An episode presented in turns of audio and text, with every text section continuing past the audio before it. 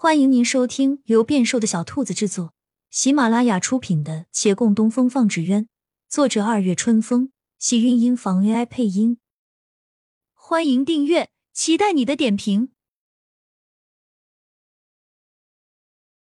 第一百四十五集，正在忙活的人手上一顿，浅笑道：“他到外地转转。你们这么忙，他怎么还要出去啊？”太不懂事了。那个，对了，陈掌柜，您前几日不是说今年签约会我们两家不争了吗？我这儿有个建议，您要不要听一听？骆长青岔开话题，见对方点头，他继续道：“我觉得签约会本身就没必要竞争，只做展示就行，何必非要分出个胜负来呢？”陈胜红若有所思。争强好胜是人的天性，若不设胜负，只怕那些纸鸢方都没有兴趣来参加了。或许该从第一步开始，多设奖项，让前去参赛的纸鸢方都能有所获，而不是为第一才能名声大起，后续再慢慢来。你说的有道理，抽空我们向李大人提议一下。好。而提及签约会，他又想起一事，好奇问道。去年签约会曾有人说陈掌柜您与人作赌，未能夺魁就要关闭红渊坊，不知您是与谁打赌啊？我弟弟啊。陈胜红漫不经心的道。对面的女子微微一怔。这一年的签约会很快又到了，李大人采取了他们的建议，根据各店所长设置诸多奖项，但凡来参与的基本都有了褒奖。百姓们饱了眼福，没有夺魁的纸鸢方亦尽兴而归。这是双赢的局面，李大人心中宽慰，陈生红亦劲头十足。整个维远县的纸鸢方都比以前友善了许多。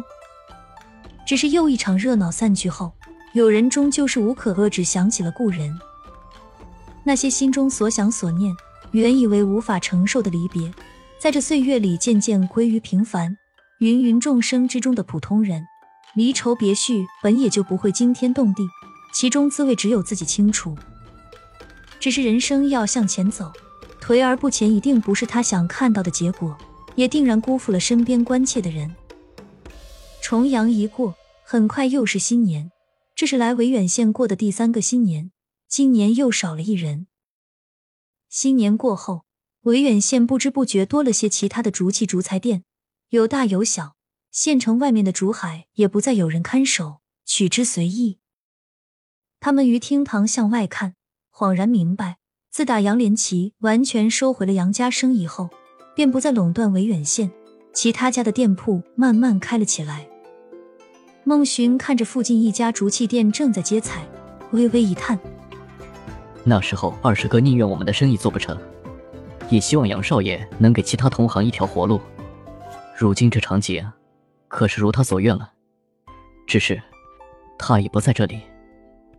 他很少提及月兰，怕惹自己不悦，也怕出了旁人伤心事。洛长青垂眸，离开的人一定会再回来的。但愿吧。说起来，小峰上回不是说两三个月就回来吗？这都多长时间了，怎么还没回来啊？不知道，我中途给他们又去了信。可都没回应。那要不要我去？孟寻的话没说完，他想说过去看看，可怕自己也成了不归人。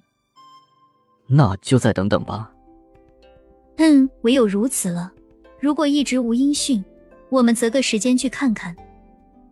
孟寻默默点头。他想起来，身边这人似乎从没有指使他们单独去做过什么。他能做的事情，从来都是自己做。他又一叹，不知去处的人茫无踪迹，远在他乡的人杳无音讯。如今他觉得家人离散，哪怕日进斗金也索然无味。只是那千里之外的人大抵已焦头烂额，的确无暇回复。陆凌的官职并没有像王景玉说的那般两三个月可定。事实上，直到如今，他依旧是暂代的户部司员外郎，哪怕那前员外郎已经离世。小风讲义气，职位悬而未决，他就果真没有提要走的事。但陆林此时的情况，想必王景玉也帮不了他。他被户部尚书叫来，质问那北部旱情赈灾粮饷一事。这是当地官员第二次申请粮饷了。